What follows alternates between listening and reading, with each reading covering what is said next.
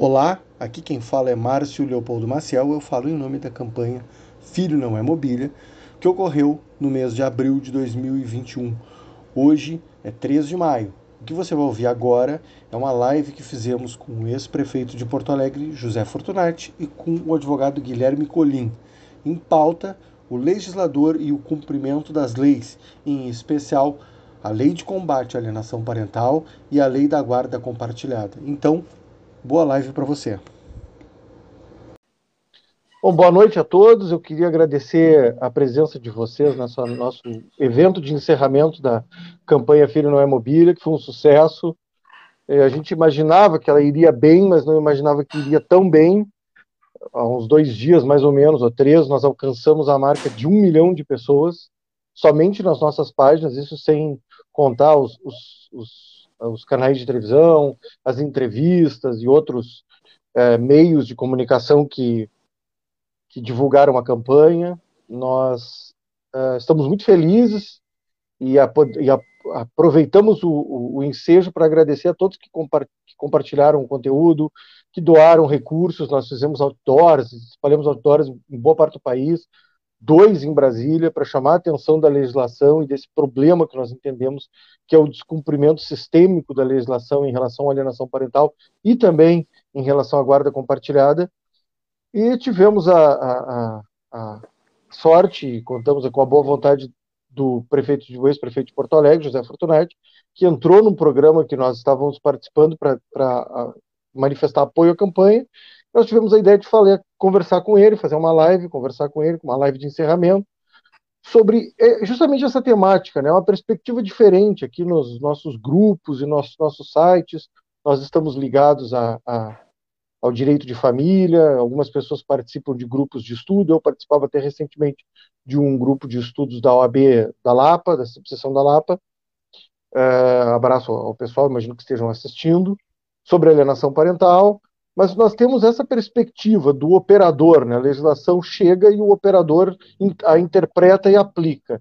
E, e eu, como trabalho com, com, política, trabalho com consultoria política, e o, e o prefeito é um político, foi um, um, legislador, né? esteve nos dois lados da, da, da, da carreira política, digamos, é um legislador e um gestor público, né? o executivo, acho que a gente pode conversar de uma outra perspectiva, que é a perspectiva um pouco mais ampla, geral, que é o interesse do legislador e do, e do gestor em legislações específicas, como essa, no caso da, da guarda compartilhada e da lei de alienação parental.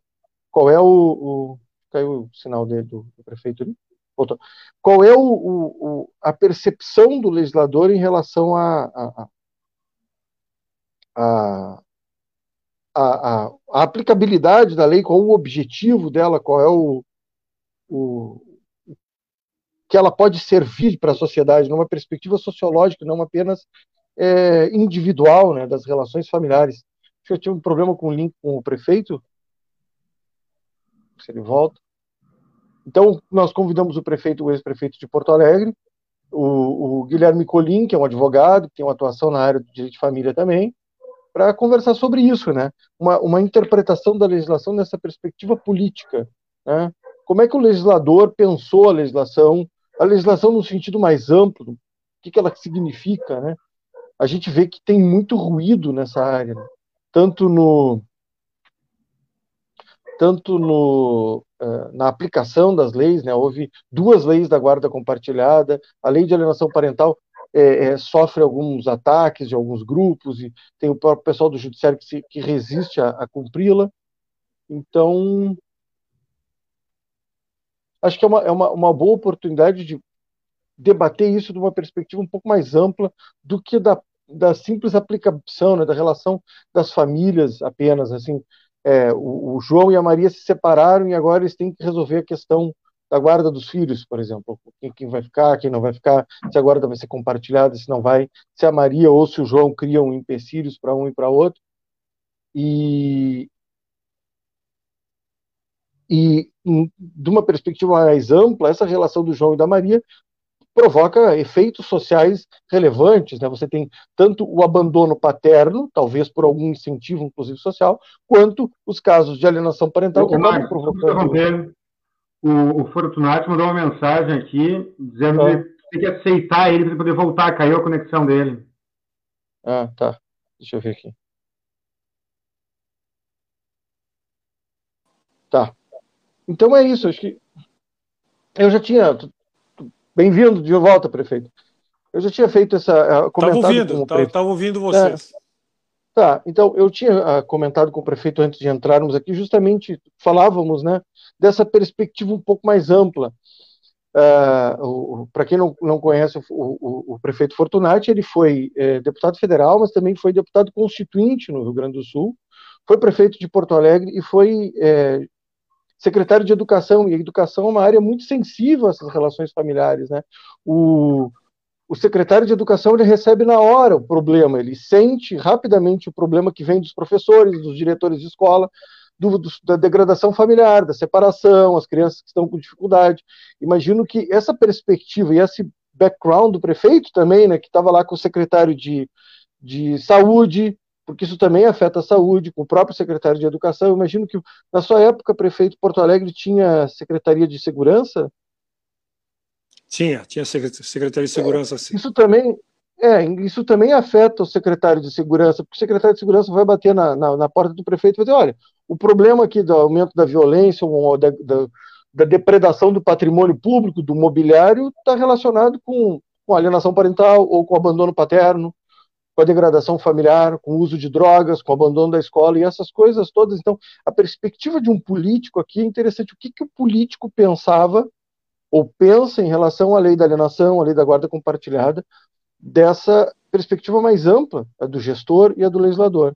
E o Guilherme está conosco aqui para comentar da perspectiva de um advogado, de um operador do direito, vai falar um pouco da campanha também. Então, bem-vindo a todos, é um, é prazer, é uma honra estar aqui com vocês e agradeço novamente a todos que ajudaram a nossa campanha. Queria passar a palavra para o prefeito para ele comentar esse, esse, esse elemento, essa percepção do, um, é, é, como se fosse uma engenharia social, né, mas sem o, o ranço da palavra, né? O que, que o, o, legislador pensa quando tem ali recebendo as pessoas, recebendo os, os, as demandas, prefeito, de uma guarda compartilhada ou a lei da alienação parental, problema com o abandono paterno? Bom, boa noite, Márcio, boa noite, Guilherme, boa noite, amigos que nos acompanham. Uh, em primeiro lugar, é, eu quero dizer da minha enorme alegria em poder participar desta, desse debate, um debate extremamente importante, relevante, complexo, sabemos nós, mas extremamente necessário, até porque o que eu percebo no dia a dia é que é uma clara incompreensão de uma parcela da população em relação a este tema, alienação parental.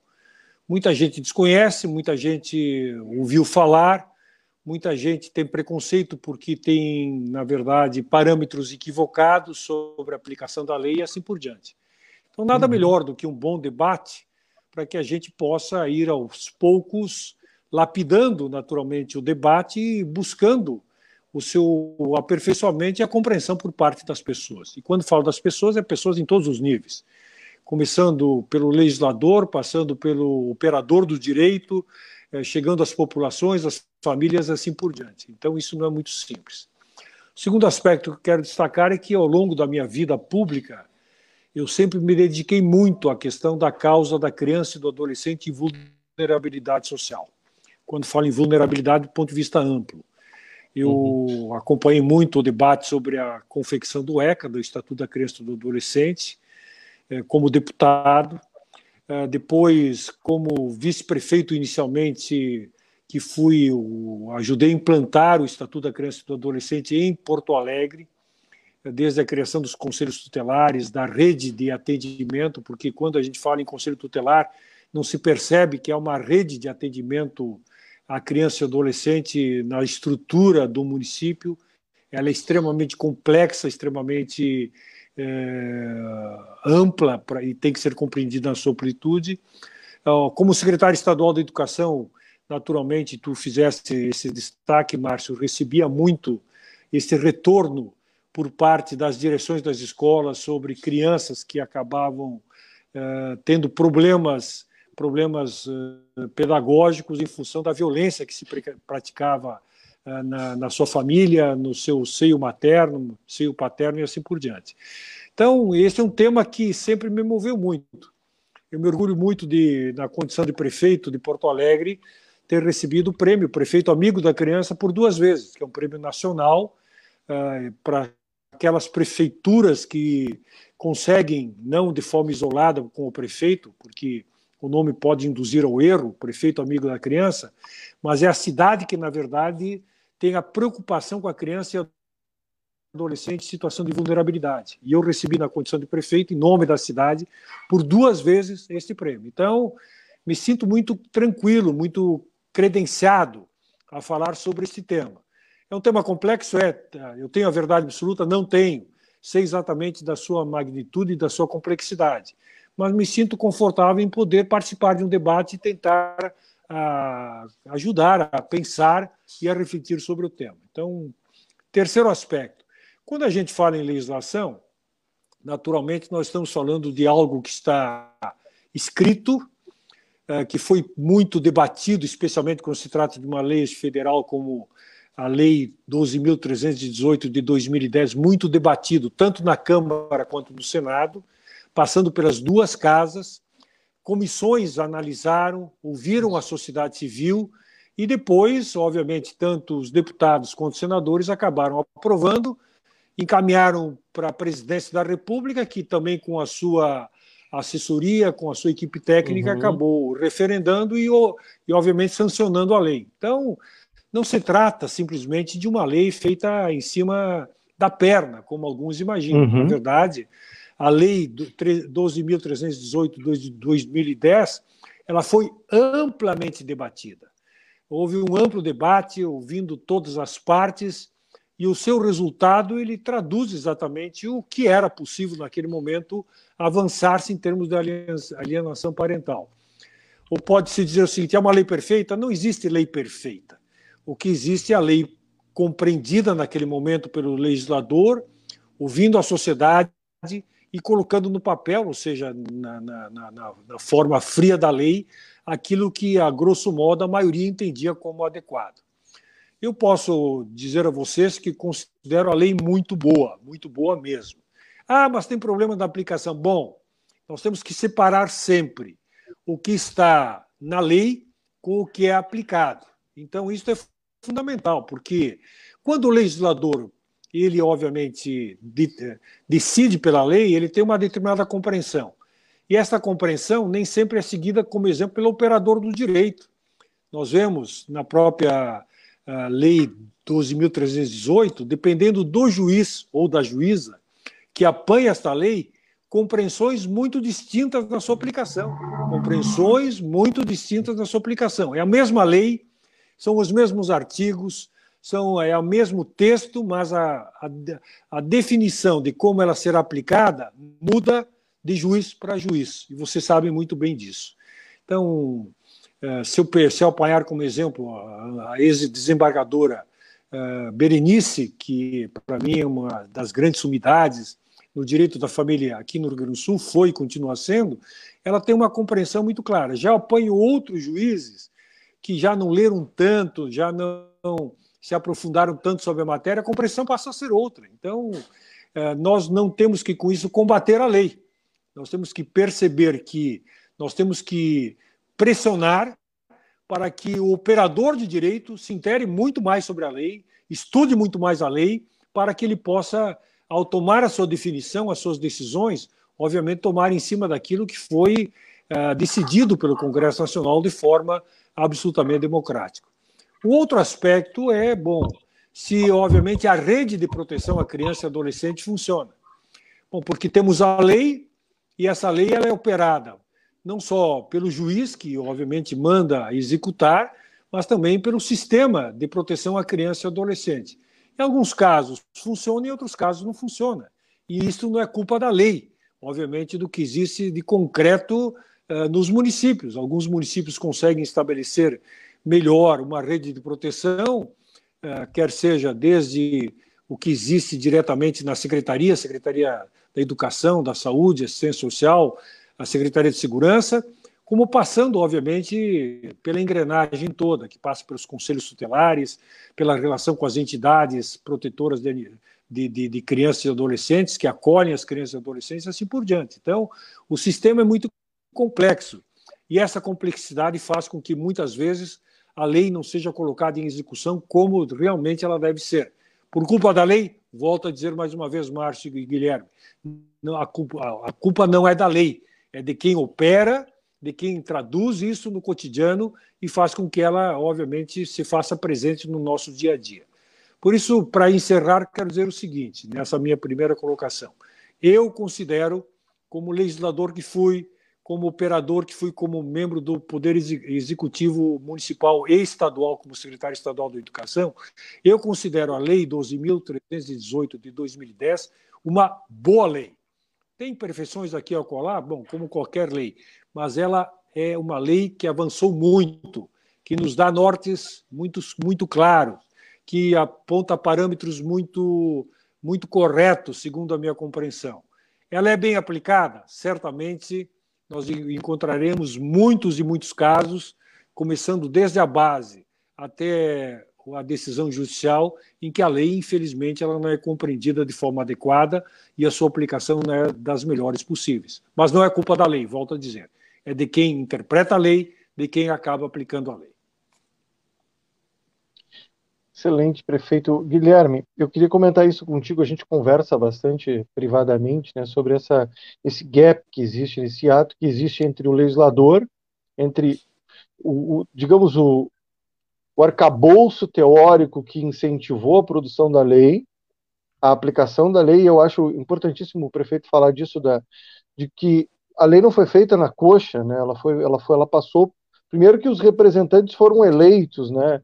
Não são só deputados, não são só os senadores, e também o executivo, seu corpo técnico que sanciona, que veta, que, que analisa aquilo, quer dizer, não é uma coisa. Às vezes a gente vê dos operadores como se comentando como se o legislador tivesse a ousadia de legislar sobre algo que ele supostamente não entenderia. E a gente vê muito choque disso, assim, né, no, no, debate, por exemplo, da guarda compartilhada. Foram duas leis aprovadas porque a primeira não estava sendo cumprida e o legislador foi de novo, ele, retomou a lei. Uh, eu mandei para ti, acho que o, o, prefeito deve conhecer, o doutor Rosinha, que foi parecerista da, da lei da guarda compartilhada na, na Comissão de Segurança, Seguridade Social e, e Família da Câmara, ele tem um, um, texto que todos nós aqui concordaríamos, é um texto brilhante sobre a importância do, da manutenção dos afetos. Diz o legislador, né? Bom, as pessoas estão se separando, o que, que eu posso fazer? Não posso impor o casamento, as pessoas estão se separando. Que pelo menos permaneçam próximas de seus filhos, porque nós temos dados que dizem que o distanciamento do pai ou o distanciamento da mãe provoca sequelas, não só para aquela criança, mas sociais muito importantes, que era o que nós dizíamos antes. Como é que você, Guilherme, vê essa, essa dificuldade de compreender esse projeto do legislador? Está né? Tá lá escrito, eu digo, mas vocês estão dizendo algo diferente do que está escrito nesse parecer, leiam o parecer. Está lá, para mim é muito Bom. claro, está escrito no parecer, está escrito nos textos da Berenice, doutora Berenice, como disse o, o prefeito, e por que, por que, que há tanta resistência? Como é que tu lês isso? Bom, Márcio, muito obrigado pelo convite. Uh, prefeito Fortunati, Uh, muito obrigado, né? É uma honra uh, compartilhar a tela, né? Agora a gente as, as, reuniões são por meio virtual, então compartilhar a tela do computador com o senhor. Antes de eu responder, não, não vou fugir, né? Vou responder, claro. gostaria de, de, comentar, né? Agradecer pela invasão. Uh, que invasão valorosa aquela da entrevista na RDC que, que, que o senhor uh, recebeu o nosso material, viu a, a entrevista lá, viu, pegou o telefone e ligou para a emissora, né, pedindo para participar. Meus parabéns, prefeito Fortunati. Já lhe admirava muito, hoje ainda mais. Uh, não é qualquer um que está assistindo um programa de TV, pega o telefone, não é qualquer pessoa, não é qualquer homem público que pega o telefone e liga para a emissora para poder para pedir permissão para participar. Né? Então, muito obrigado. Márcio, como é que, que eu vejo? Qual é o problema? Eu vejo que nós aqui no Brasil temos um problema crônico. Nós temos muito cacique para pouco índio. Nós não temos uh, a noção da perfeita divisão entre os poderes. uh, o fato de eu achar justo alguma coisa não é suficiente para que eu imponha o meu pensamento perante o outro, a menos que seja nos limites da minha competência. E, e eu observo que nós vivemos no Brasil um ativismo judicial em todos os níveis, todos os assuntos, não apenas no direito de família, e, e infelizmente eu não vejo com otimismo uma, uma correção nesse sentido. Por quê? Porque é muito difícil mudar uma cultura. A cultura de um profissional, ou que é pior, a cultura de um grupo de profissionais que acaba se autoalimentando no sentido de que, é, a lei está escrita de tal maneira, mas eu entendo de maneira diferente. O eu entendo, é, ele abre uma porta para o infinito. Eu entendo que o verde não é verde. Eu entendo que a Terra é plana. Uh, quer dizer, uh, eu entendo que, o, que qualquer coisa. E pouco importa o que está escrito.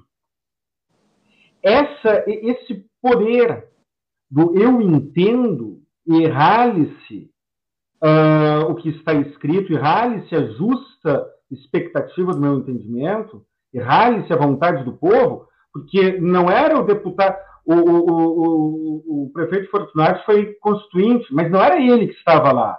É, era, eram todos os eleitores dele representados por ele.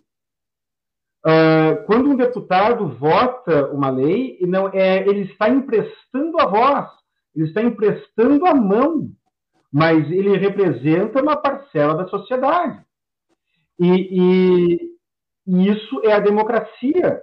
Nós podemos adotar um modelo chinês, modelo, uh, um modelo ditatorial, se a gente entender que é melhor. Eu acho que não é. Eu acho que não.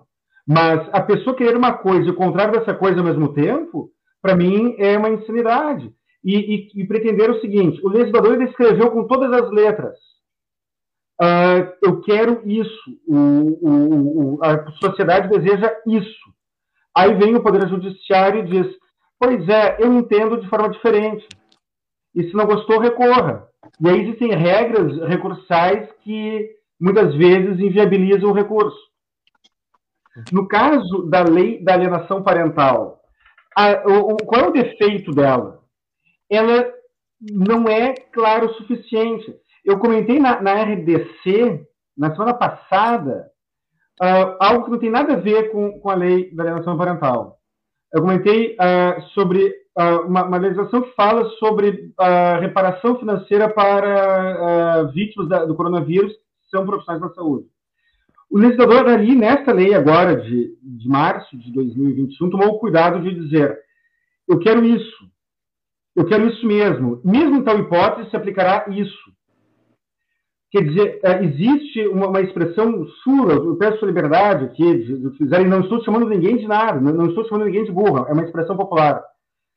A, a, tem que ser a prova de burro. O que, que é algo a prova de burro? Algo que não tem como alguém não entender o que está escrito. O manual de instrução uh, uh, existe né, em sites de curiosidade. Tem manual de instrução de carrinho de nenê que diz antes de, de, de fechar o carrinho, certifique-se que a criança não está no seu interior. É, quer dizer, é tão óbvio, tão óbvio, mas precisa ser explicado. A, a lei, para mim, ela é muito clara. Mas ela, ela, não, ela não, não, não é clara o suficiente quando, para aquela, aquela, aquela pessoa que está predisposta a descumpri-la. Esse é o primeiro problema, Márcio. Uh, o legislador, ao meu ver, com perdão da palavra, foi ingênuo ao acreditar que o simples fato de estar na lei significa que será cumprido. Né? Está escrito ali na lei, está ali. Alienação parental, a hipóteses tais, tais, tais e tais. Consequências, tais, tais e tais.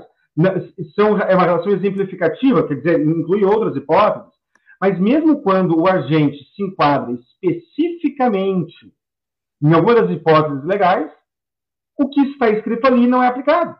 Uh, vejamos um exemplo, Márcio e, e, e Fortunato. Uh, competência de foro. E é senso comum, eu vou falar o juridiquês e já traduzo. Princípio do juiz natural.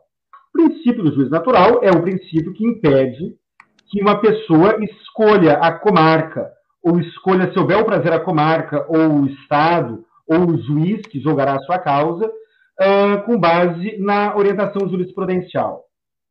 Isso existe há décadas no Brasil.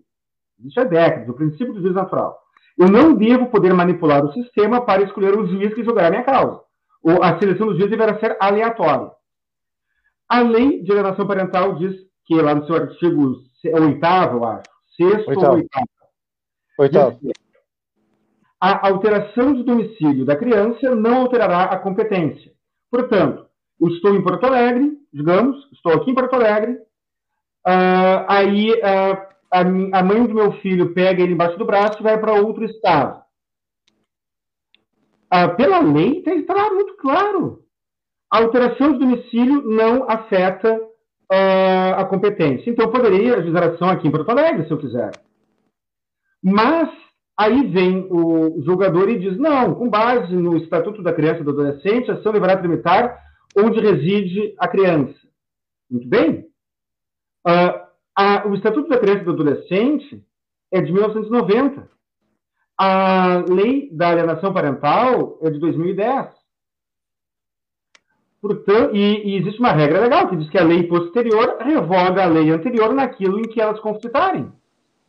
E o legislador imaginou que isso seria aplicado. Mas não, não foi. Inclusive pelo próprio STJ. E aí, uh, vem o, o, julgador e diz: não, mas a mãe pegou o filho e levou pra, lá para tal outro estado. Faremos uh, o exemplo contrário: a mãe sai de Minas Gerais vem para o Rio Grande do Sul. Em Minas Gerais, a lei da alienação parental é aplicada como tem que ser. No Rio Grande do Sul, aos meus modestos olhos, não é aplicada. Então a mãe pega o filho lá em Minas Gerais e traz para cá, porque aqui a jurisprudência é mais favorável. E está na lei que deveria se manter lá em Minas. Mas não, o Tribunal de Justiça de Minas de Minas eu não sei, mas do Rio Grande do Sul e o STJ uh, ah, aplicam a, regra de competência que foi revogada, que foi derrogada pela lei da alienação parental. E, e, e, e rale-se quem achar ruim. E aí isso permite que o alienador escolha qual tribunal julgará a disputa de guarda. E, e, e como os tribunais uh, julgam de maneira diferente, ele poderá escolher aquele que ele achar mais conveniente para si. Isso gera insegurança jurídica. Uh, o, uh, aí vou voltar para o início da minha fala do eu entendo, dos julgadores, não, mas eu entendo assim, eu entendo assado. É um clamor muito antigo da sociedade brasileira a previsibilidade e a segurança jurídica. O aspecto lotérico das decisões judiciais é muito ruim, desmoraliza o Estado. Aí o legislador fez a sua parte, criou regras uh, inspiradas na common law, algumas regras específicas inspiradas no direito consuetudinário, vou traduzir, direito consuetudinário, é o direito fundado nos costumes, na jurisprudência. E aí ele, previ, é, é, ele criou a figura do, da decisão com efeito vinculante, justamente para isso, para que as pessoas tenham uma, um norte. Beleza, a lei diz isso, mas parece que o fato da lei dizer algo não é suficiente. Então tá. Se a lei diz isso, mas o STJ o STF criou uma jurisprudência nesse ou naquele sentido, ela deverá ser seguida em determinados casos. É o interesse da sociedade, é um clamor social. Aí está escrito na lei, tem decisões em sentidos antagônicos pelo Brasil afora, e a sociedade fica sem saber o que fazer. E aí, como é que faz o pai ou a mãe quando tem que negociar um acordo numa ação de, de, de separação, em que, caso não dê acordo, é, é uma roleta, dependendo do Estado, é uma roleta russa. Então, ao meu ver, o grande defeito da lei da alienação parental, como de quase todas as demais leis, é permitir, é, é não ser absurdamente clara e redundante. A lei tem que ser redundante. No Brasil, a lei tem que ser redundante. Ela tem que ser escrita, depois ela tem que ser desenhada, depois tem que haver um escrito explicando o desenho. Uh, Portugal tem mais sorte. A lei portuguesa é muito parecida com a nossa e a jurisprudência deles é compatível, é coerente com a lei portuguesa. E depois nós, brasileiros, é que fazemos piadas de português, quando deveria ser o contrário. Então, Márcio, tu já ouviu, né, em conversas privadas nossas, essa minha, minha indignação, né? mas essa insegurança jurídica é péssima para o operador do direito, para a sociedade em geral e para o Estado, para, a, a, a democracia em si. Prefeito, é, o, senhor, é, o senhor concorda que existe esse, em que termos, isso, o senhor concorda que existe, que existe esse ativismo judicial? Estaria o judiciário abocanhando partes do trabalho, da função do executivo e do legislativo? Na nossa campanha, nós tratamos do artigo, do inciso 5 do artigo 1634. Foi colocado lá esse é o, o, o, relato de todos que trabalharam. Lê, na, Max, lê o artigo aí para quem está em casa. Ah, eu não tenho ele aqui, mas ele diz que é preciso de autorização do pai e da mãe para a criança mudar de cidade, é o ponto fundamental da nossa campanha. E as pessoas que participaram da feitura da lei disseram, reconheceram que tinha um objetivo claro de impedir que um pai ou uma mãe pegasse a criança e levasse embora. É uma espécie de, de, de Convenção de Haia, semelhante ao espírito da Convenção de Haia, no território nacional, para que, pelo menos, se você quer mudar, você tem que levar a questão para o judiciário, para o juiz autorizar a mudança ou não. Esse artigo é ignorado, assim como é ignorado o artigo 8 que aí já é da, da Alienação Parental, que fala do, do foro de competência. É, Seria isso, esse, essa, esse, ativismo, essa resistência em seguir a lei? O senhor vê isso assim, talvez em outras áreas também, esse, esse, essa mordida em, em, aspectos que são do, do, do legislador e do, e do, e do executivo? Sem dúvida, Márcio e Guilherme, o que nós temos no Brasil é um que peca pelo excesso de ativismo ativismo militante, criamos muito grande no que diz respeito ao cumprimento da lei. A gente, quando pensa no Estado Democrático de Direito, pensa, obviamente, nos três poderes, no nosso caso, que são autônomos, cada um cumprindo com o seu papel. O legislador legislando, o executivo colocando em prática a lei, no caso, sancionando as leis, e o judiciário fazendo cumprir a lei. Esse é o pressuposto básico.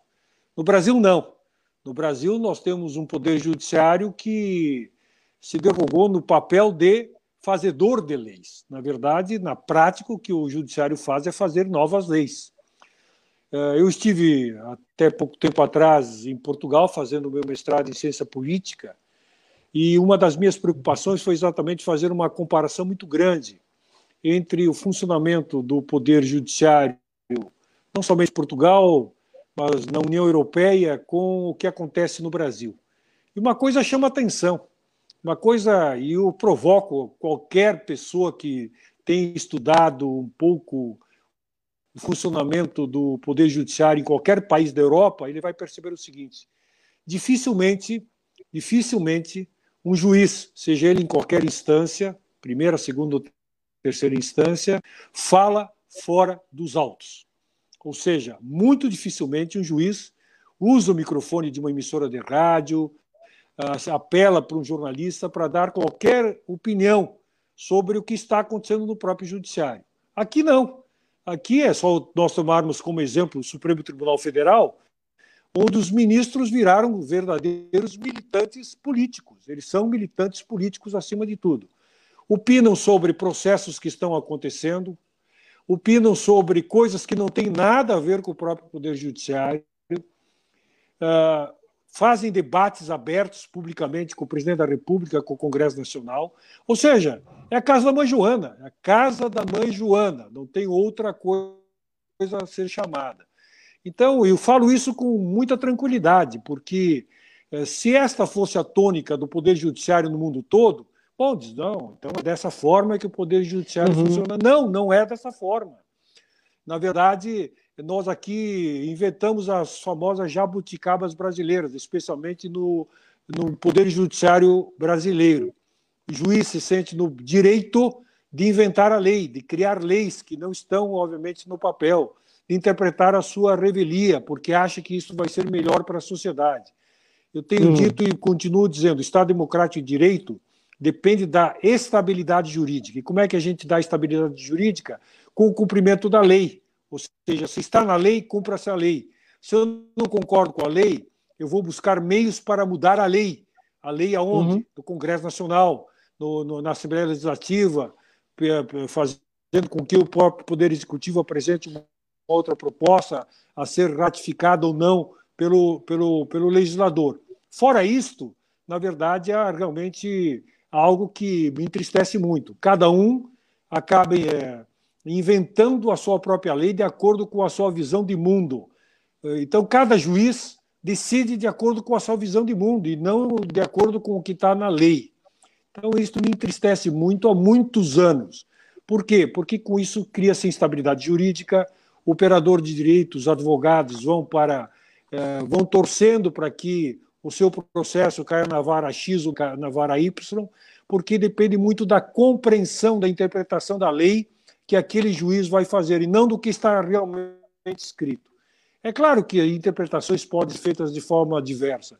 Nós sabemos que do mundo do direito, mas infelizmente o que nós estamos vendo cada vez mais é esse ativismo jurídico por parte dos juízes, por parte dos desembargadores, por parte dos ministros do STJ, do STF especialmente, que inventam leis, inventam de uma forma realmente complicada. E inventam. Vou dar um exemplo para que quem está nos assistindo uh, perceba o que eu estou dizendo. Vamos pegar um exemplo que se tornou muito conhecido, que foi que mexeu com o país, que é a prisão em segunda instância. Uhum. Se nós formos para aí, não existe prisão em segunda instância da forma como o Supremo Tribunal Federal acabou adotando alguns anos atrás. Tanto é verdade que o próprio Supremo Tribunal Federal vem agora e muda a sua interpretação. Por quê? Porque a interpretação anterior foi muito mais pela pressão da opinião pública do que estava na lei. Então, isto, infelizmente, está acontecendo. Uh, Interpreta-se muito mais a lei de acordo com a visão do, uh, do juiz ou pela pressão popular daquele momento. Não se faz Estado democrático e direito desta forma. Esta é a minha compreensão.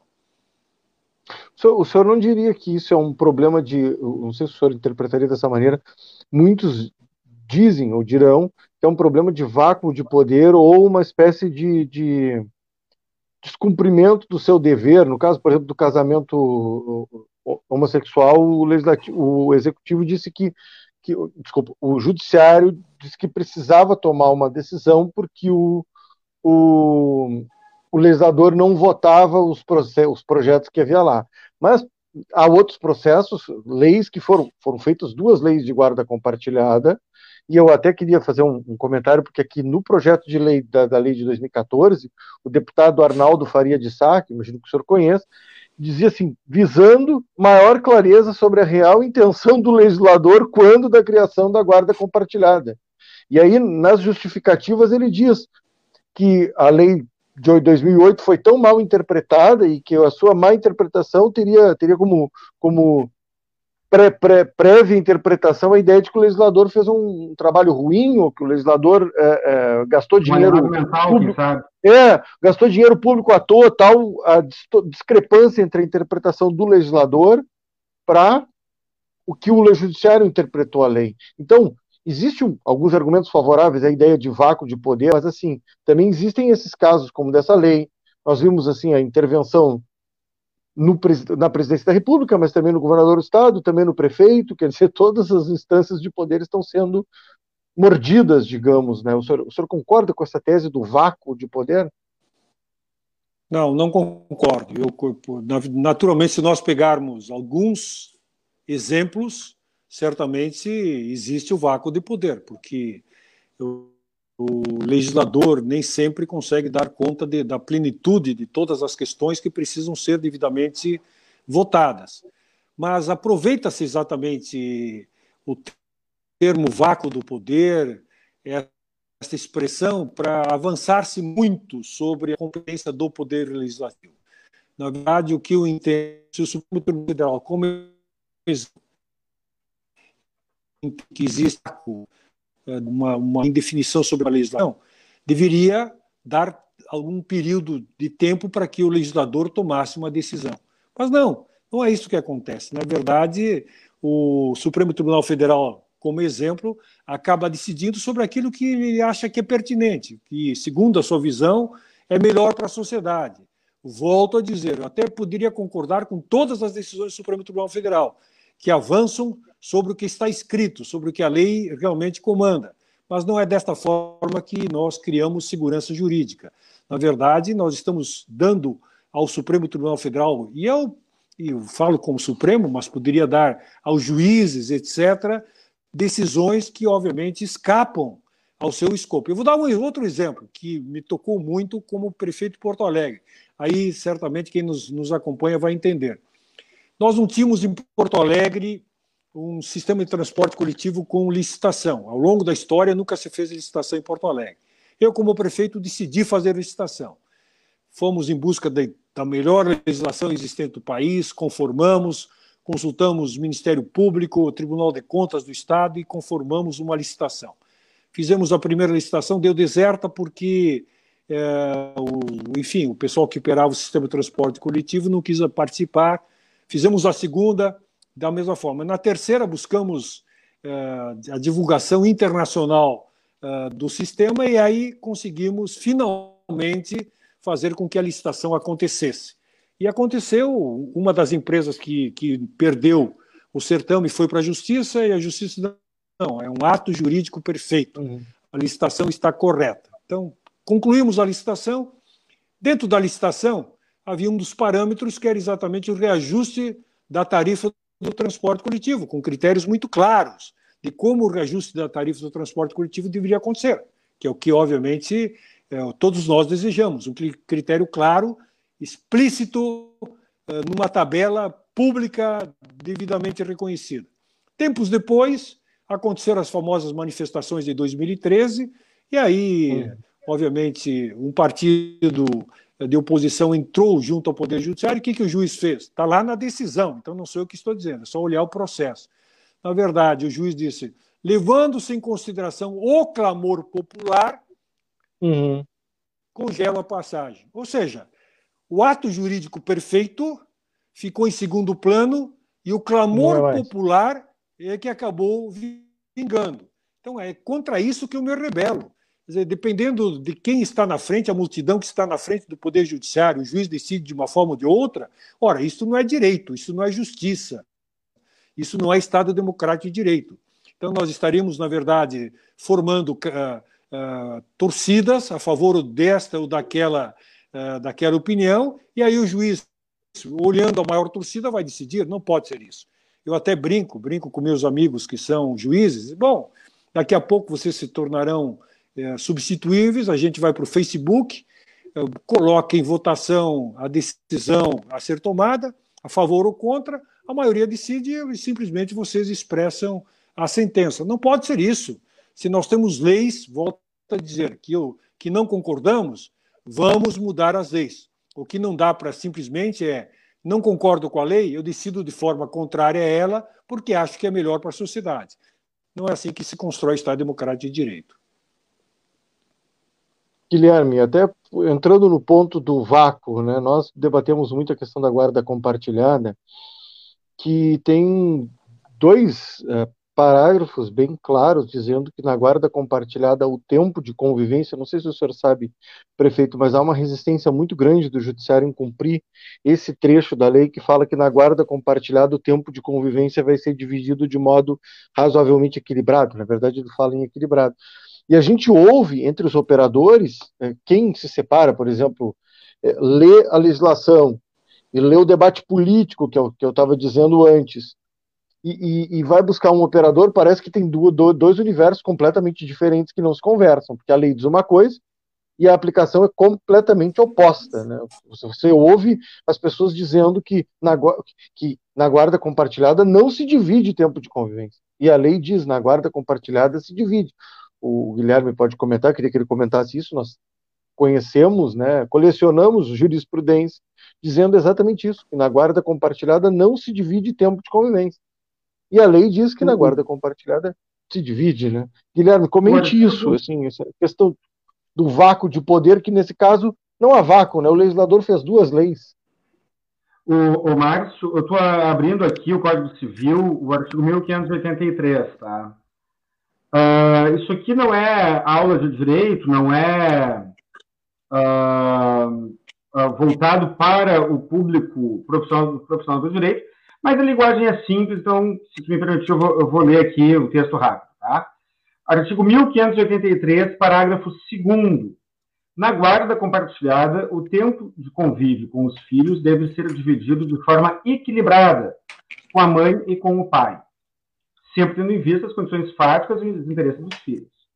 Aí é que está. Como é que o legislador faz? Ele coloca sempre tendo em vista as condições fáticas e os interesses dos filhos. Aí isso aí abre a margem, a, a, a porta de escapatória para aquele, aquela pessoa que não quer cumprir a lei se apegar a isso. Mas a regra geral deveria, deve ser essa. Se não houver nenhum óbice, convivência uh, de forma equilibrada. Não precisa ser uma semana para cada um ou 15 dias para cada um. Um exemplo, eu conheço casos concretos. Segundas e quartas com o pai, terças e quintas com a mãe, sexta, sábado domingo intercalado. Eu conheço casos concretos que funciona.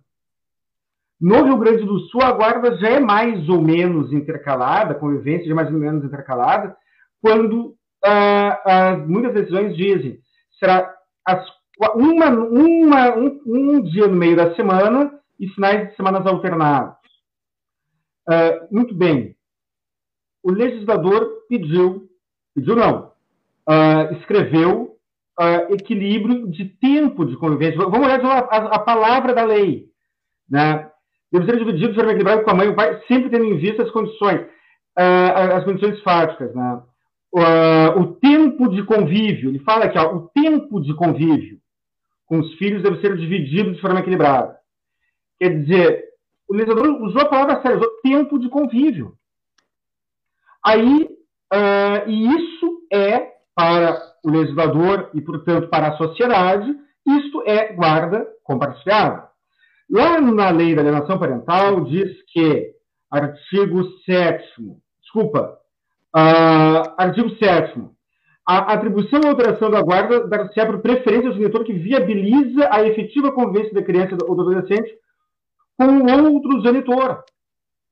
Quer dizer, aí vem aqueles argumentos uh, que se presume a má-fé, se presume a má vontade, se presume o ranço. Ah, mas pai e mãe, se não se dão bem, como é que vão viabilizar esse gerenciamento de tempo? Bom, é obrigação do pai e da mãe serem adultos. E se um deles sabotar ou obstaculizar a convivência equilibrada, a resposta está lá no artigo 7 da Lei uh, 2.318. A atribuição uh, da guarda uh, dar certo para preferência obrigatória que viabiliza a efetiva convivência. Então, ah, como é que funciona em Portugal? Eu tenho falado muito de Portugal porque eu, porque eu tenho inveja. Eu, eu, tenho que evoluir muito como pessoa, eu tenho inveja. E em Portugal, a lei, o texto da lei é muito parecido com o nosso e as decisões são. Uh, o tempo será 15 dias por mês para cada um, não 15 dias corridos. Pode ser um dia sim, não, uma semana sim, uma semana não, mas será equilibrado. E se você, pai, ou se você, mãe, não, não, não, aceita ficar com um filho na metade do tempo, então não tem, não tem problema. Então ficará menos da metade. Se você não aceita a convivência intercalada, a convivência equilibrada, não tem problema. Se você acha que é ruim a convivência intercalada, ótimo. Então fica no, no, domicílio do outro genitor. Porque existe aí um problema do conflito de interesse e do poder individual. Uh, um dos genitores uh, se, se, acha, uh, percebe que ele é beneficiado pela jurisprudência, pela tendência jurisprudencial que ainda não aplica a igualdade de gênero. Aí o que, que, ele, que, que ele, ele, pode fazer? Ele pode sabotar a convivência equilibrada, de modo que, ah, já que a convivência equilibrada não funciona, então fica com a mãe, por exemplo. Muito bem, mas se for a mãe que inviabilizou a convivência uh, alternada, convivência equilibrada, ela não pode ser premiada por isso. E é o que acontece. É o que acontece. O, o Fortunato caiu de novo, acho que vai ter que mandar de novo ali o, o, o link para ele. Não, eu sei, eu controlo aqui. Uh, então, o que acontece? As, as, ferramentas legais existem e, e, não há vácuo de poder. no caso, no caso da união homoafetiva, por exemplo, no caso em que a lei é omissa, o legislador não ah, enfrentou aquela hipótese. Ah, perfeito? Enquanto não houver uma lei que, que regule aquilo, natural que o, o, o juiz não pode negar a jurisdição, não pode dizer, ah, não, ah, ah, eu decido no paro ímpar que ah, até que venha uma lei sobre isso. Não, aí tem que decidir com base em outras fontes do direito, com base em princípios, de outras formas. Mas quando há uma lei expressa, uh, não haveria motivo para isso. Não haveria razão para isso. E aí eu volto ao que eu falei antes, o problema é mais cultural. O problema é cultural. Uh, e aí nós temos, inclusive, eu, eu, eu, se o prefeito Fortunato puder uh, opinar, gostaria de ouvir a opinião do, do prefeito, desse prefeito, que é sobre a postura dos conselheiros tutelares. No Brasil existem leis que pegam e leis que não pegam. Existem artigos de leis que pegam, artigos de leis que não pegam. Um exemplo bem bobinho. Código de Trânsito. Código de Trânsito diz que é infração de trânsito produzir ruído, produzir som dentro do carro que seja audível pelo lado de fora. Se você chamar EPTC dizendo que tem alguém produzindo som uh, uh, nessa intensidade, uh, o agente de trânsito provavelmente não levará a sério. talvez você chamar, talvez ele leve, mas os agentes de, de trânsito multam quem cruza o sinal vermelho e não multam quem produz som acima do, do limite tolerável. Não estou dizendo que a lei está certa, estou dizendo que a lei é assim. A lei de contravenções penais diz que é contravenção penal servir bebida alcoólica para quem já estiver uh, visivelmente embriagado. Mas isso não, não pega. A, a autoridade policial não, não, toma nenhuma providência quando detecta uma situação dessa. No, no caso, o, o, Estatuto da Criança e do Adolescente prevê, ele prevê uh, como dever do Conselho Tutelar a proteção de todos os direitos fundamentais da criança. E aí, uh, se você estiver uh, não levar o seu filho para a escola e o seu vizinho for no Conselho Tutelar e ele fizer uma acusação, levar essa informação ao Conselho Tutelar, ele se movimentará.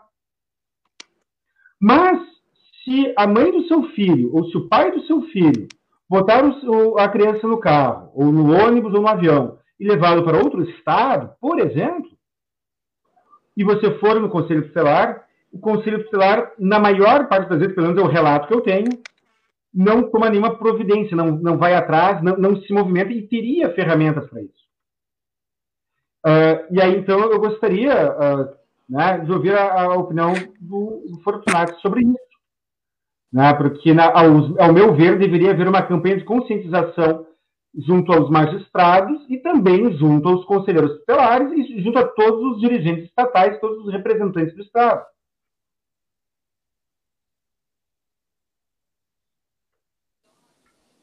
O senhor ouviu, prefeito?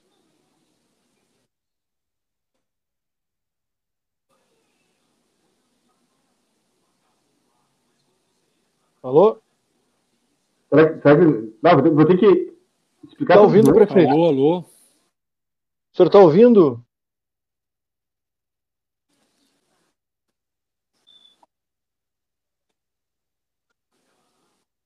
Agora não está cortando. Está tá, tá cortando. Está cortando um pouco? Você está ouvindo?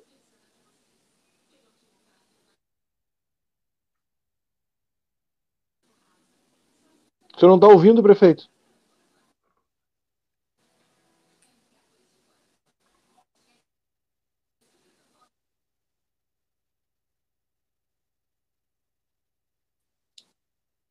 Não estou ouvindo.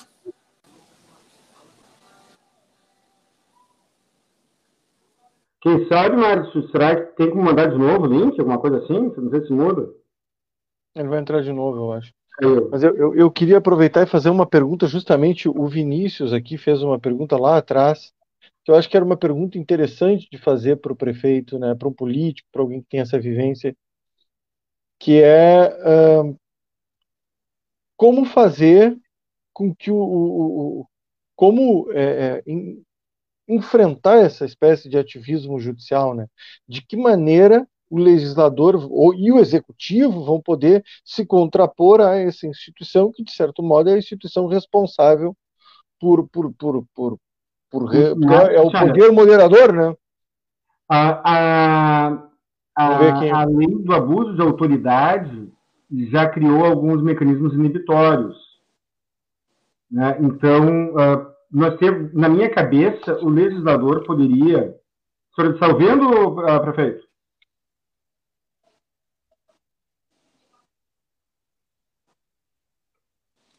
Não, não estou ouvindo. Será que o senhor apertou em alguma alguma configuração aí que mudou a configuração do aparelho? É, não está ouvindo. Não, estou ouvindo, agora eu te ouvi. Não estava ouvindo. Agora eu... Bom, o Guilherme havia perguntado como é que o senhor vê o Conselho Tutelar nessa como uma instituição capaz de ajudar, de auxiliar no combate à alienação parental. Se faltaria uma capacitação, um conhecimento em relação à legislação, porque ele dizia: se um pai não leva a criança na escola, o conselho tutelar chama, ele entende facilmente o problema e chama para conversar, oh, o que está acontecendo, né? Mas se você tem esses impedimentos de convivência ou uma mudança para outro estado, uma fuga, uma coisa desse tipo, parece haver um tipo de resistência ou talvez até desconhecimento. Sendo que e talvez eu acho que um direito fundamental, né? É? Sendo que uh, o, o conselho Sim, tutelar tem na competência verdade... para proteção aos direitos fundamentais da criança. Sim. O direito de convivência com, com pai e mãe é um direito fundamental. Então, quando a mãe pega o filho e leva para outro estado, afastando da família paterna, ou quando o pai faz a mesma coisa, uh, ele está afrontando um direito fundamental da criança. Será e que aí, esse direito não age? Será que esse direito aí, uma pergunta para o político também, que, que lê a realidade, esse direito não é visto assim com o mesmo peso que outros, o direito à convivência? Será que é uma resistência social em aceitar o direito à convivência como um direito fundamental? Travou de novo?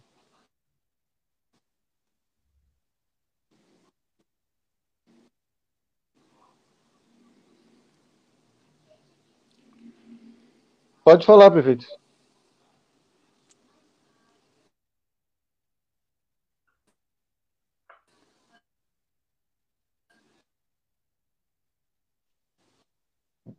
Hum. Acho que é o sinal de Tô internet lá. Agora sim, pode falar. Não, o que o Guilherme levanta é extremamente importante, porque nós estamos tratando da rede de proteção à criança e adolescente, onde o Conselho Tutelar faz parte exatamente é, desse sistema.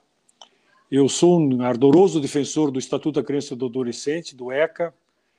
Acho que ele representa claramente um avanço em relação ao que nós tínhamos antes, que era o Estatuto do Menor. Há uhum. uma, um novo paradigma na relação uh, com, este, com esse segmento extremamente importante.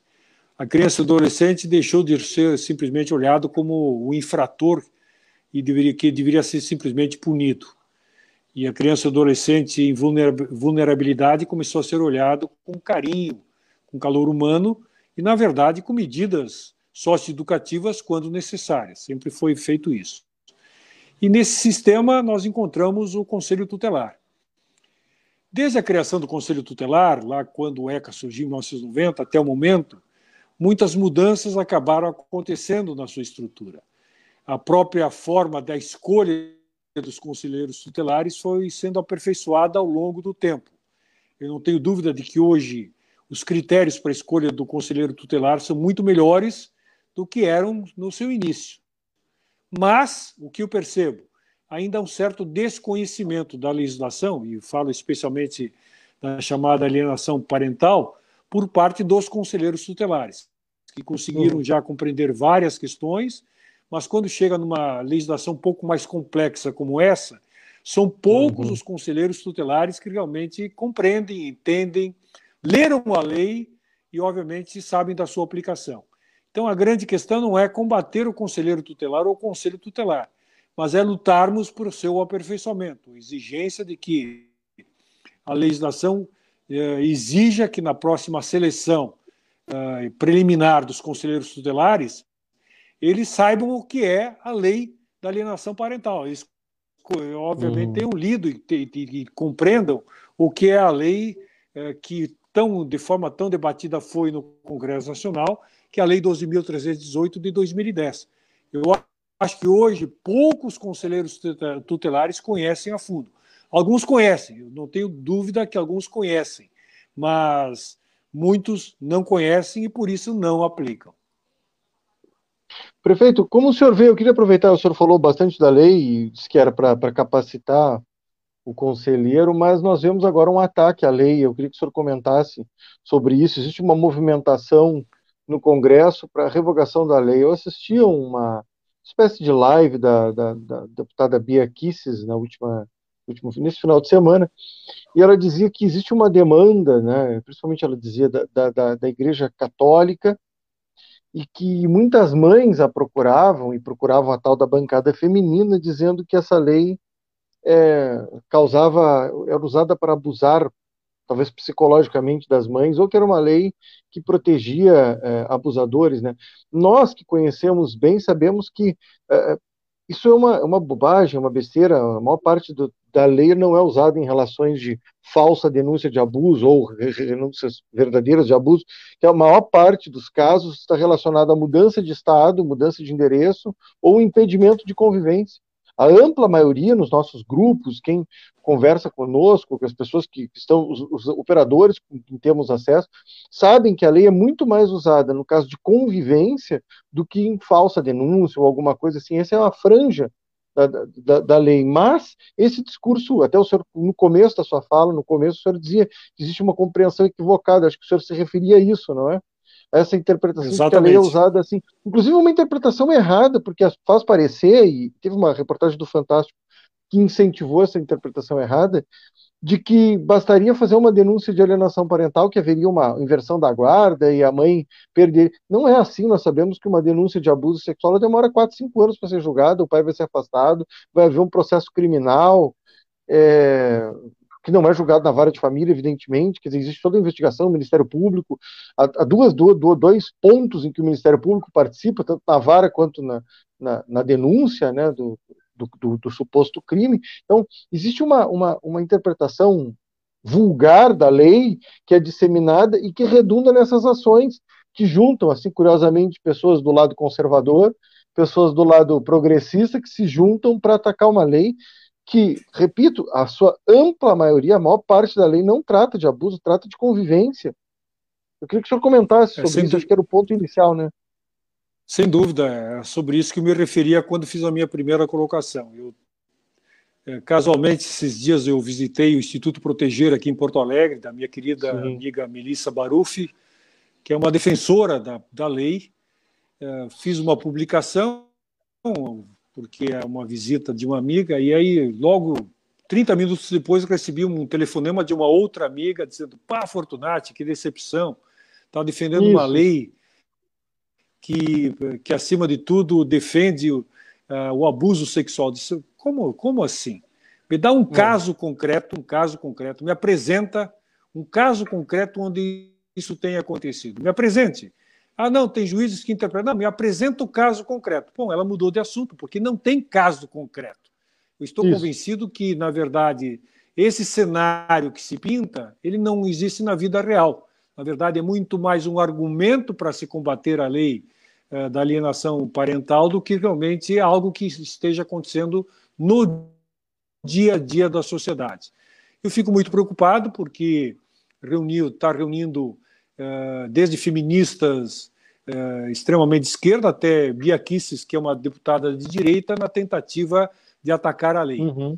Bom, para quem está nos assistindo deve estar tá pensando, bom, o Márcio é homem, Guilherme é homem, Fortunati é homem, uhum. por isso que uhum. fala, não, eu tenho a tranquilidade hoje de poderia aqui enfileirar uma série de mulheres, e começa exatamente pela desembargadora Berenice, só para dar um exemplo, que para mim é uma sumidade em direito da família, que defende a manutenção da lei. Poderia dar tantas, tantas outras mulheres que, de uma forma muito tranquila, com muitos argumentos, defendem a manutenção da Lei 12.318 de 2010. E todas elas dizem o seguinte: ah, bom, a lei não é perfeita, então vamos discutir os avanços, mas não os retrocessos. Então, eu tenho a tranquilidade de afirmar que, infelizmente, a, o preconceito, a má informação que está fazendo com que é, muitos questionem a, a, a lei da alienação parental. Eu sou defensor da lei, entendo que ela é extremamente adequada. Se ela é mal aplicada, volto a dizer, é um outro problema, mas não é o problema da lei, é o problema da sua aplicação. E tenho a convicção, porque ninguém conseguiu mostrar ainda uma decisão judicial que realmente proteja o abusador por causa da lei da alienação parental. É uma, na verdade, é um, é um artifício falso, é um artifício enviesado que não existe na realidade. Talvez apresentem um em todo o país, bom, pode apresentar um, mas a, a regra até agora não apresentaram e eu tenho a convicção absoluta de que hoje o poder judiciário como um todo tem muita tranquilidade em relação à aplicação da lei. Nunca vai beneficiar o abusador, mas vai beneficiar quem? A criança nos seus direitos fundamentais. Porque o que é fundamental compreender? A Lei 12.318 de 2010, que trata da alienação parental, não está protegendo a mãe ou o pai. Ela protege a criança. Isso é fundamental. Se nós não percebermos isso, nós estaremos, na verdade, nos atendo à questão do gênero, se é mulher, se é o homem, se a mulher deve ficar com a guarda, se o homem deve ficar com a guarda. Não, nós temos que perceber o seguinte: a lei ela foi elaborada, foi pensada, foi discutida para proteger a criança, a criança em vulnerabilidade pela separação dos pais, por qualquer outro motivo. Mas é a criança que é o foco da lei da alienação parental. Então, essa desculpa de que não, nós estamos protegendo ou a mulher, ou o homem, ou o abusador, etc., isso é falso. Na verdade, eu tenho convicção de que o Poder Judiciário, ela, quando procura decidir sobre alienação parental, mesmo que de forma equivocada às vezes, está pensando no direito da criança. Márcio?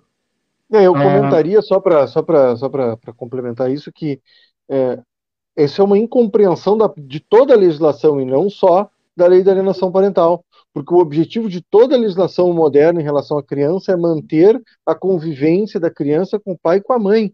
Então não é para favorecer a mãe ou o pai, não é uma questão de quem vai ficar com a guarda, porque de acordo com as duas leis, os dois vão ficar com a guarda e o ideal é que ambos fiquem com a guarda, que ambos participem diariamente, cotidianamente, é o que está escrito no parecer do Dr. Rosinha, que foi, foi, acho que não é mais deputado, mas foi deputado do, na, na, época da aprovação da lei, quer dizer, é uma discussão torta, dizer quem é que vai ficar ou não com a guarda, como se fosse uma disputa de uma bola de futebol. Filho não é mobília, não é um objeto. A criança tem que participar da vida dos dois ambientes, conviver com os irmãos, conviver com a tia, conviver com a avó, com a outra avó, com o vô, com o primo. O anormal é ela não conviver. Aí tem que ver por que ela não está convivendo. Pode ser que o sujeito seja um abusador, seja alguém perigoso, pode ser que a mãe seja alguém perigosa, e, e aí o juiz vai ter que avaliar isso, e o Ministério Público vai participar disso, né? Agora, o ideal é que a criança participe do, da vida dos dois, que ela esteja ali em contato com ambos, né? Crescendo sob os cuidados de ambos, inclusive porque, como vimos nesse caso aqui do Rio de Janeiro, né? Eh, quando os pais, o pai e a mãe estão próximos, aumenta a chance de descobrir desvios, de descobrir patologias, pessoas malucas, pessoas doentes. A ideia é essa. Eu dizia num outro evento que a gente participou, que nos Estados Unidos eles fizeram essa discussão nos anos 70 e 80. Eles diziam: quando tem, quando tem muita gente cuidando da criança, é melhor. Quanto mais gente cuidando da criança, é melhor. Olhando, ó, essa criança está com uma marca no bumbum, está com uma marca na cabeça, a criança não está indo bem na escola, que era o que eu falava do, do caso do Perfeito. prefeito, de perceber. Do, do, gestor de perceber isso, a professora sente, ah, essa criança não está indo bem. Mas tu querias falar, Guilherme? Márcio, assim, uh, primeiro, no grupo Filho não é Mobília tem mais mulher que homem. Enquanto nós é estávamos aqui falando, aqui, eu entrei.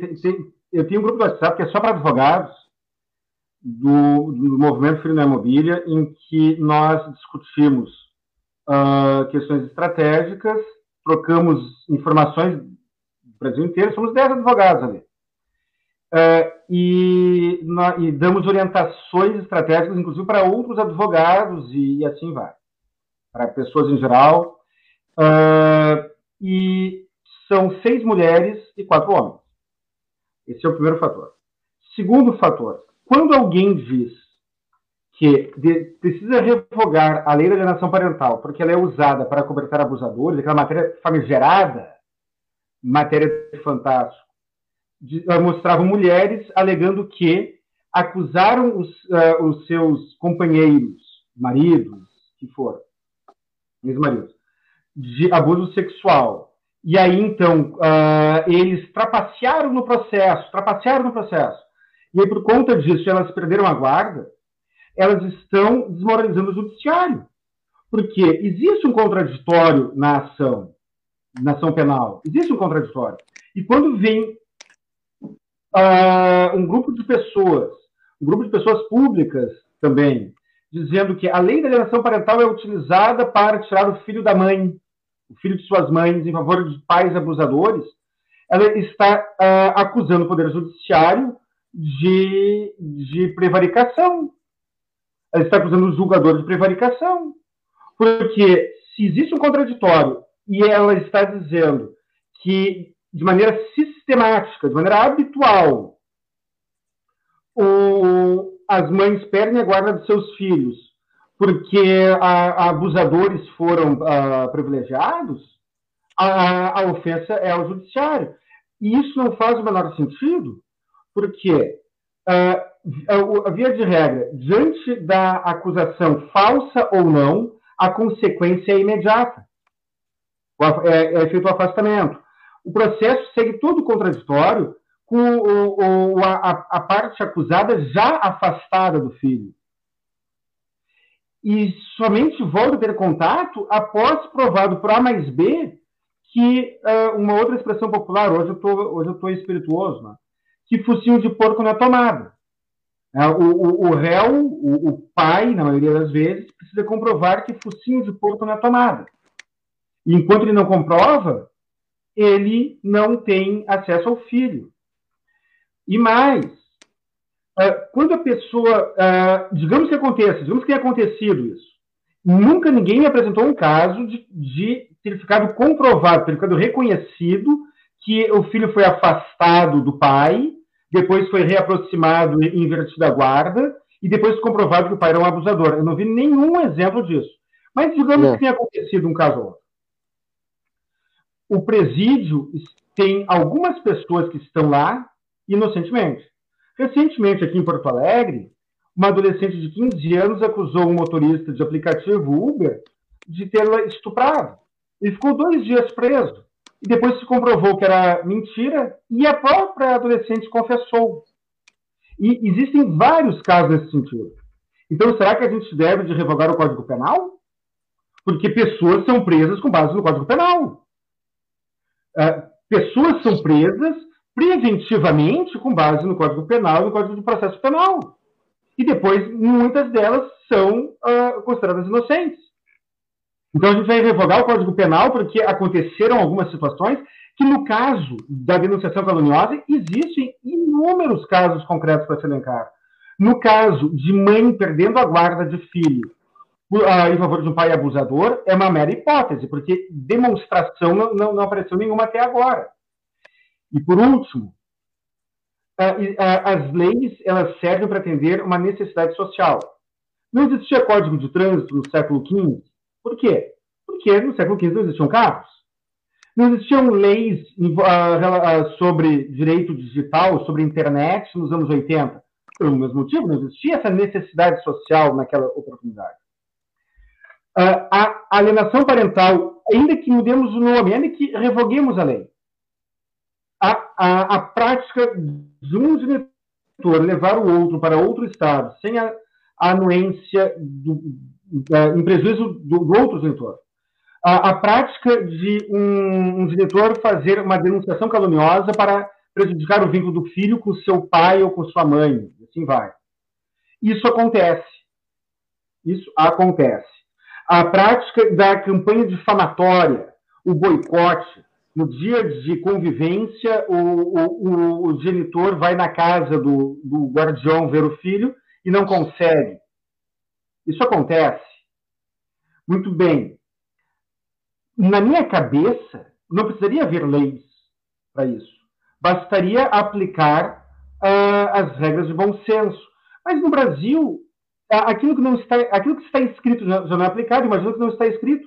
O nosso Código Penal prevê que é dever de boa-fé. Nós precisamos ter no Código Penal um artigo dizendo que é dever agir com desde a boa-fé. A LOMAN, Lei Orgânica da Magistratura, diz que é dever do magistrado tratar as partes com urbanidade. Olha o absurdo. É preciso uma lei para dizer que o juiz tem que, tem que, ser, tem que ser educado com as partes. É, tem, é, nós precisamos de lei para tudo. O bom senso não resolve aqui. Nós ainda estamos muito subdesenvolvidos culturalmente. E aí vem a bancada feminista, vem o movimento feminista, pretendendo a revogação da lei da alienação parental, sem sequer se preocupar com a criança, sem sequer se preocupar em como atender esta necessidade social. Tem pessoas que são que, que, que são presas indevidamente, mas ninguém quer revogar o Código Penal. Então, por que revogar a, a, a alienação parental? Sem apresentar uma solução, sem apresentar uma alternativa.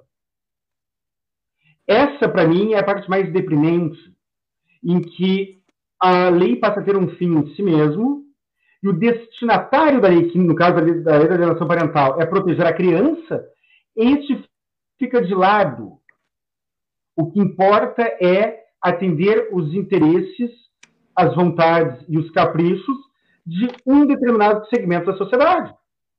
E aí eu falo para o, o movimento feminista, se tiver alguém do movimento feminista me assistindo, vocês não querem igualdade? Pois bem, é isso que a, a, a, dívida que a sociedade tem com o movimento feminista sério é impagável. Assim como lá atrás mulher não podia votar, assim como lá atrás mulher não podia desempenhar uma série de, de, de profissões, uh, e hoje pode, isso foi uma evolução social que foi conquistada pelas mulheres que estão apoiando fortemente o nosso movimento. Então, uh, como abrir mão da igualdade, uma igualdade, uma igualdade seletiva, uma igualdade seletiva, uh, como defender a, a, denunciação caluniosa, a falsa acusação de crime, como defender isso? A, a mãe, muitas vezes, acusa o pai de crimes que ela sabe que, não comete, que ele não cometeu, consegue afastá-lo do filho durante dois anos, um, dois anos, às vezes mais, causando danos irreparáveis, muitas vezes a prisão. E aí está na lei a possibilidade da, da da guarda. E ela faz sabendo desse risco e acha ruim.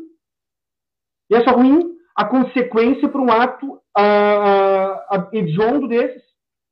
Então, uh, ao meu ver, é isso. Falta até mesmo uma proposta alternativa à lei da alienação parental, e é imoral essa tentativa de revogação da lei. Ao meu ver, é imoral esta bandeira de revogação da, da, da, da lei da alienação parental. O senhor quer fazer algum complemento, prefeito? Não, o que é importante a gente perceber. Está tá ouvindo? Estou. Estamos ouvindo. Bom, o que é importante a gente perceber, complementando o que o Guilherme, de forma muito sábia, colocou, é que a lei, volto a dizer, ela não é perfeita, não é perfeita, mas ela significou um grande avanço sobre o que nós tínhamos sobre esta área. O Estatuto da Criança e do Adolescente, o ECA, aprovado lá em 1990, já significou esse grande avanço. Saímos do Código de Menores para um estatuto que realmente tinha um olhar muito mais amplo, muito mais vivo, muito adequado para as crianças em social. E a alienação ela vem em segundo momento, num outro momento para continuar protegendo a criança e o adolescente, especialmente a criança. É este olhar que nós temos que ter. Nós não podemos olhar a alienação uh, parental de acordo com o interesse do pai ou da mãe. Nós temos que olhar de acordo com o interesse da criança. E eu não tenho dúvida de que a lei faz exatamente isto. Se bem interpretada, se obviamente operada de forma adequada, é uma lei que avançou e continua avançando.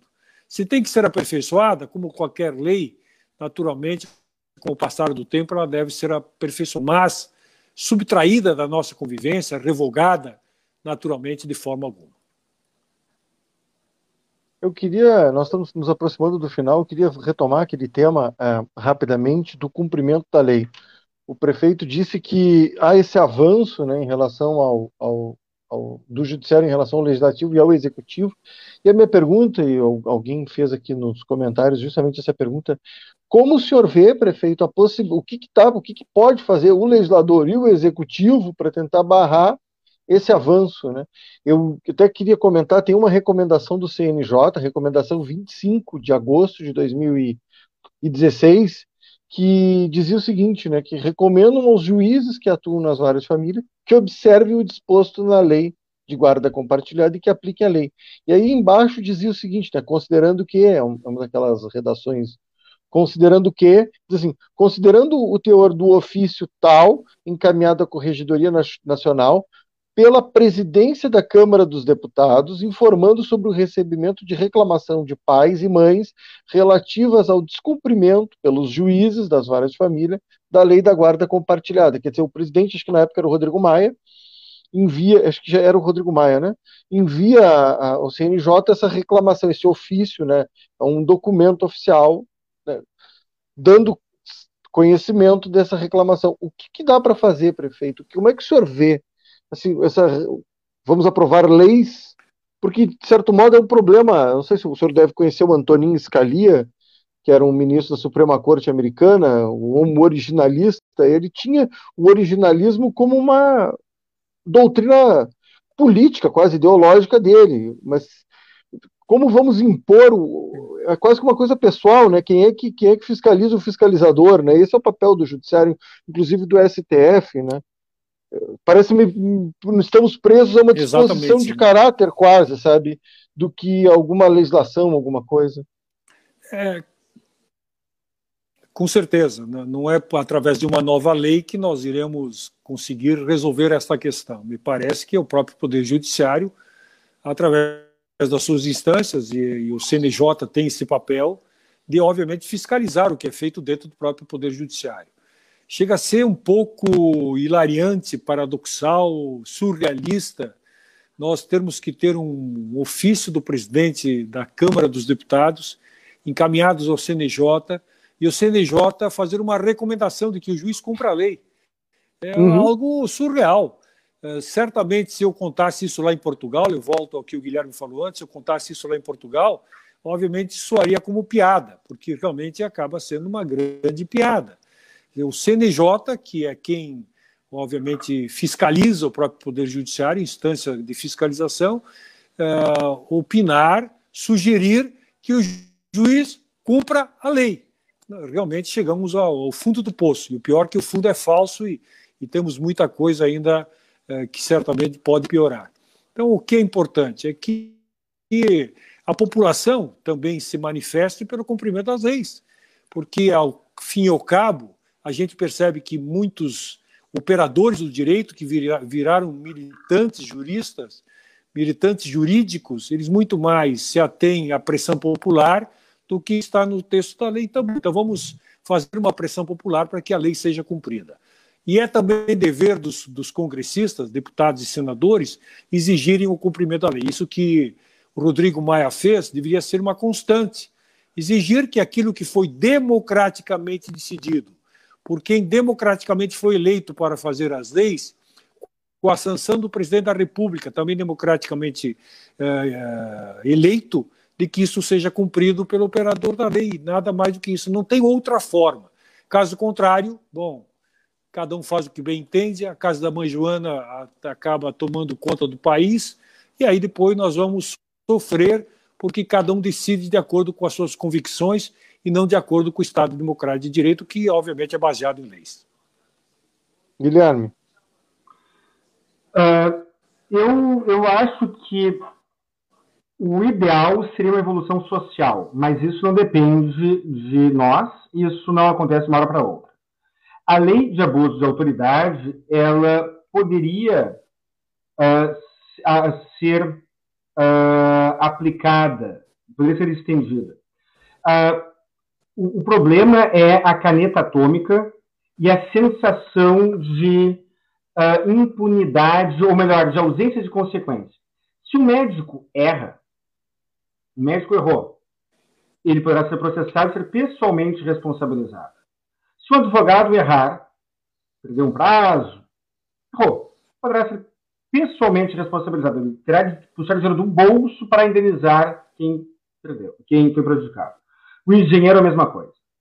A lei orgânica da magistratura prevê que o juiz somente será pessoalmente responsabilizado quando ele agir com dolo, ou seja, com má fé. E aí a gente cai naquela pegadinha do princípio do ônus da prova. Como é que tu comprova a má fé? Até porque na maioria das vezes não tem má fé mesmo. No caso da, da, do descumprimento da lei da alienação parental, não tem má fé. O juiz não pensa assim, ah, quero prejudicar o fulano. Na maioria das vezes, uh, ou na totalidade delas, o juiz não ganha nada uh, com aquela decisão contra a lei, contra aquela decisão contrária à lei. Basicamente, ele não aplica o texto legal porque ele acredita que aquilo ali é o melhor, porque ele aprendeu assim, porque sempre foi feito assim, e porque ele não está afim de reciclar as suas ideias. Eu tive aula com um jurista fantástico, é, é, é, Cristiano Chaves, da Bahia. Ele é promotor de justiça aposentado. Eu tive o privilégio de ter aula com ele, na minha especialização em direito de família. E ele disse o seguinte: não é só porque a lei mudou que o juiz vai mudar o seu entendimento. É, é claro que tem um componente irônico aí, mas é isso, a pessoa nasceu aprendendo que pai não é bom, tão bom quanto a mãe. Aprendeu, passou a adolescência assistindo propaganda do Dia das Mães, muito emotivas, muito bonitas, e propaganda do Dia dos Pais nem tanto. Uh, ia no colégio e via as mães buscando seus filhos no colégio, indo na reunião de pais metros e os pais não. Aí se convenceu que pai não é tão bom quanto a mãe. E aí ele aplica aquilo que ele aprendeu com a mãe dele. E talvez lá nas gerações passadas, que hoje nós pagamos as contas, pagamos a conta, criada pelos nossos avós e bisavós, construíram, que, que cooperaram para essa mentalidade. Então o juiz aprendeu isso ao longo da vida. Só porque a lei mudou, ele vai mudar? Né, em Portugal, o, o, o, Tribunal de Justiça Portuguesa conseguiu, só porque a lei mudou, ele mudou. A lei muda e a jurisprudência foi coerente. No Brasil, não, porque existe uh, essa, essa, essa figura do eu posso entender como eu quiser e depois modifique a minha decisão. Recorra, modifique. Se eu errei, errei. E se, e se eu não agir com dolo, não tenho nenhuma consequência pessoal. Se o juiz ah, cometer erros horríveis, sem dolo, eu, eu, não estou dizendo que ele não é responsável porque ele não quer. Ele não é responsável porque a lei assim diz. A lei orgânica da magistratura precisa dizer que o juiz deve agir com urbanidade, em audiência, e a lei orgânica da magistratura diz que o juiz não é pessoalmente responsável pelo ato que pratica, a menos que lhe, que lhe provoque prejuízo por dolo.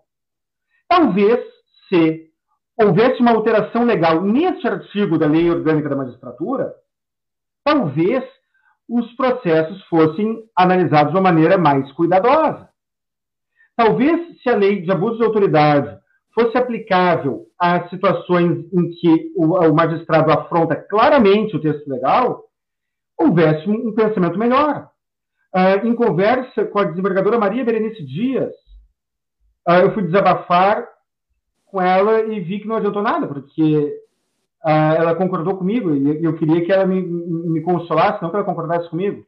Nas ações de família, muitas vezes vem o laudo do assistente social e do psicólogo dizendo que ambos, pai e mãe, têm igual, iguais condições para ficar com o filho.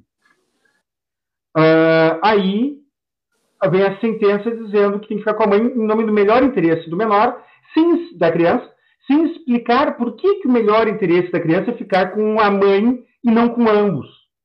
Por que, que o melhor interesse da criança é o contrário do que diz o artigo 1583? Para mim é muito claro, se o pai for comandante de navio, ou a mãe, não importa, ele não tem condições de criar uma criança, né? Se, for, uh, se a profissão dele implicar ficar viajando uh, com muita frequência, talvez ele não tenha condições mesmo de cuidar sozinho do filho. Talvez o melhor interesse da criança seja ficar com a mãe. Se o pai for uma pessoa violenta, uh, dependente de bom, não importa. Se, se for dependente químico, talvez não seja a melhor opção para a criança. Mas a regra geral na lei é aquela. E aí vem o judiciário e diz, em nome do melhor interesse do menor, da criança, ficará com a mãe e não explica o porquê. E aí o advogado entra com embargo de declaração e, não, e, e, e os embargos não são uh, acolhidos com o fundamento de que ah, ele está querendo rediscutir a matéria. Isso é muito frustrante, não para o advogado apenas. Isso é frustrante para a sociedade, que merecia um tratamento melhor. E se você em casa não está passando por isso, muito bom, que bom, perfeito, ótimo. Mas não se esqueça, a, a agressão cometida ao direito de um é a ameaça cometida contra o direito de todos. Hoje nós estamos discutindo alienação parental, e talvez não seja o caso de você que está em casa.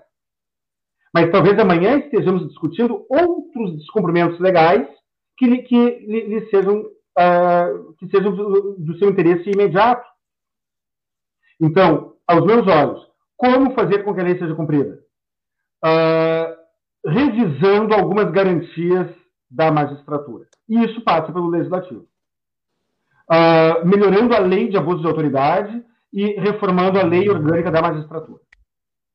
Eu acredito que isso talvez uh, seja um estímulo para que as leis sejam cumpridas pelo Poder Judiciário. Eu não sei se, se viajei ou se há algum fundamento no que eu falei. Gostaria até de ouvir a opinião de ambos aqui dessa live. Eu, eu iria comentar que nós já avançamos bastante na hora, já é uma hora e, e, e pouco de live. Eu ia pedir para o prefeito fazer as considerações finais. Não sei se vocês têm, se têm alguma objeção a isso. Acho que nós já temos uma hora e meia de live, acho que está de bom tamanho. E aí o prefeito faz as considerações, Bom, o Guilherme, e depois eu encerro. Caro Márcio, caso, caro Guilherme, Eu gostaria, Márcio e Guilherme, eu gostaria de agradecer o convite mais uma vez, de, de, ter a oportunidade de participar desse importante e belo debate.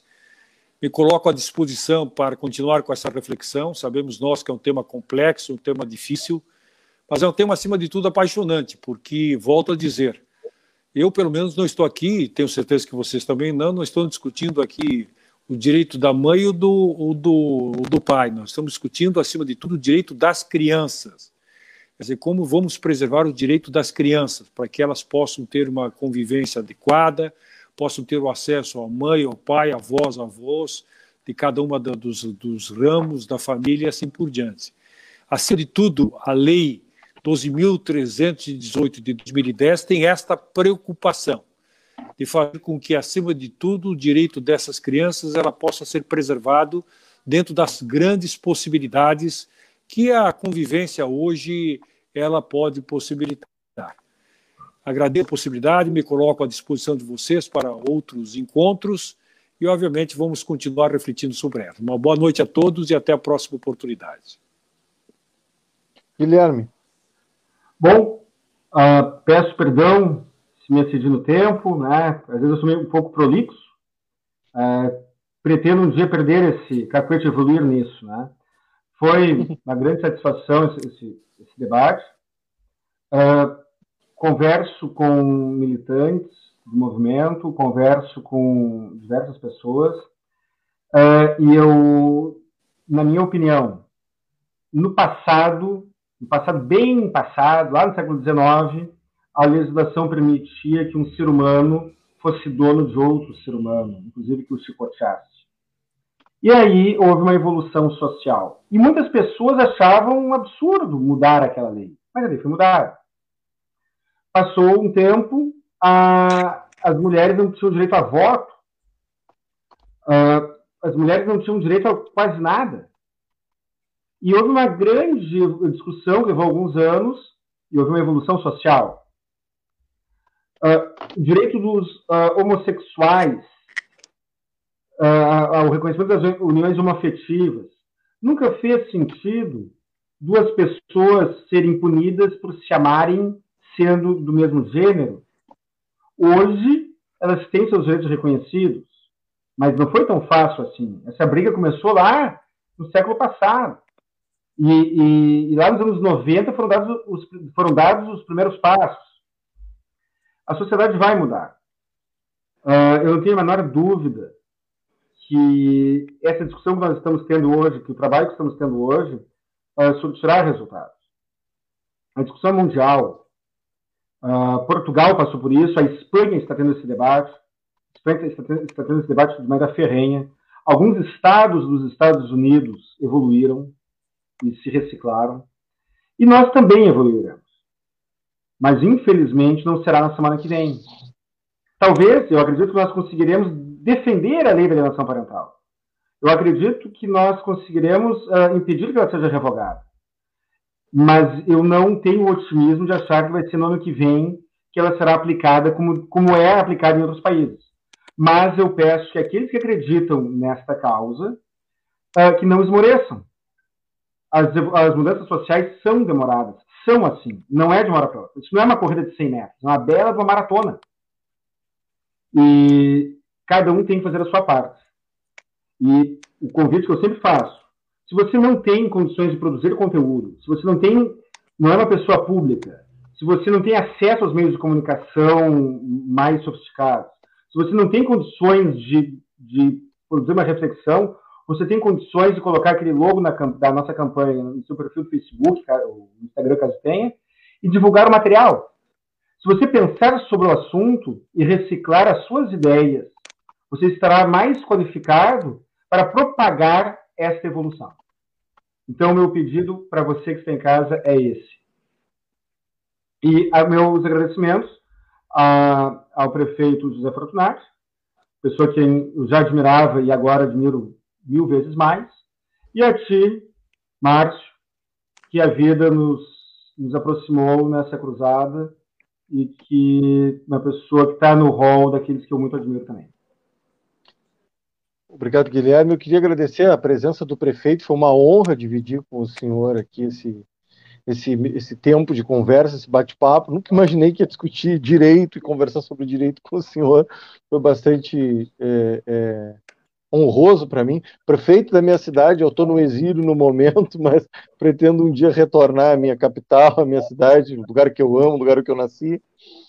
Eu queria agradecer as pessoas da campanha, esse é o evento de encerramento da campanha. Eu queria agradecer a todo mundo que ajudou, mas especialmente ao André Zanella, que é uma figura absurda, é um, cara que, que trabalha muito nos bastidores, ele não aparece, mas ele faz muito. A Silvana também, que é divide comigo a, a Diário de um Alienado, ela é idealizadora da página, fez muita coisa, trabalhou muito. É, ao Vinícius Ferreira, ao Vinícius Lima, ao Lucas da Argentina, a doutora Monique, a Lelian, todos os outros. Foi uma honra fazer essa campanha com todos vocês e, e, e debater um tema tão, tão complicado, né, que é a mudança do menor para outro município. Acho que a gente passou o nosso recado, foram milhões de pessoas é, é, atingidas, a gente conseguiu fazer com que pelo menos o judiciário descubra que existe o inciso 5 do artigo 1634 e que existe a legislação da guarda compartilhada, da guarda da lei de alienação parental, que vê com maus olhos a mudança do menor para outro município, e isso foi uma grande conquista. Agradeço ao Guilherme também por ter estado comigo nessa campanha, por ter aceito o convite de participar, de, de produzir conteúdo, de, de usar o canal dele, o Saiba Direito, para divulgar a nossa a nossa campanha também. E, de novo, prefeito, caiu, voltou, caiu, voltou, prefeito, muito obrigado pelo seu apoio, muito obrigado por estar aqui conversando conosco. Eu quero convidá-lo agora a participar de uma outra batalha, de uma outra campanha, que é a campanha em favor da manutenção da lei da alienação parental, pela reformulação da lei, ela tem, no caso da mudança, por exemplo, eu queria até conversar com o senhor em outra oportunidade, o caso da mudança é um que o judiciário ainda não cumpre, a lei tem uma previsão e o judiciário acaba não cumprindo. Eu acho que se a gente vai discutir essa lei nacionalmente, se a deputada Bia Kisses quer debater isso, se a bancada feminina quer debater, vamos debater, vamos melhorar a lei, vamos fazer ajustes nela, inclusive é, melhorando a questão do cumprimento do inciso, do, do inciso 5 do artigo 1634 do Código Civil, do artigo 8 da Lei de Alienação e do inciso 7 do artigo 2 A gente pode mexer em tudo isso para tornar a, a, criança menos objeto, né? para reconhecer a criança como um sujeito de direito. Uma criança tem direito de convivência familiar com seus pais, com seus avós, com todos os outros. Eu, de novo, muito obrigado a todos e uma boa noite. Boa noite a todos. Boa noite, Márcio. Boa noite, prefeito.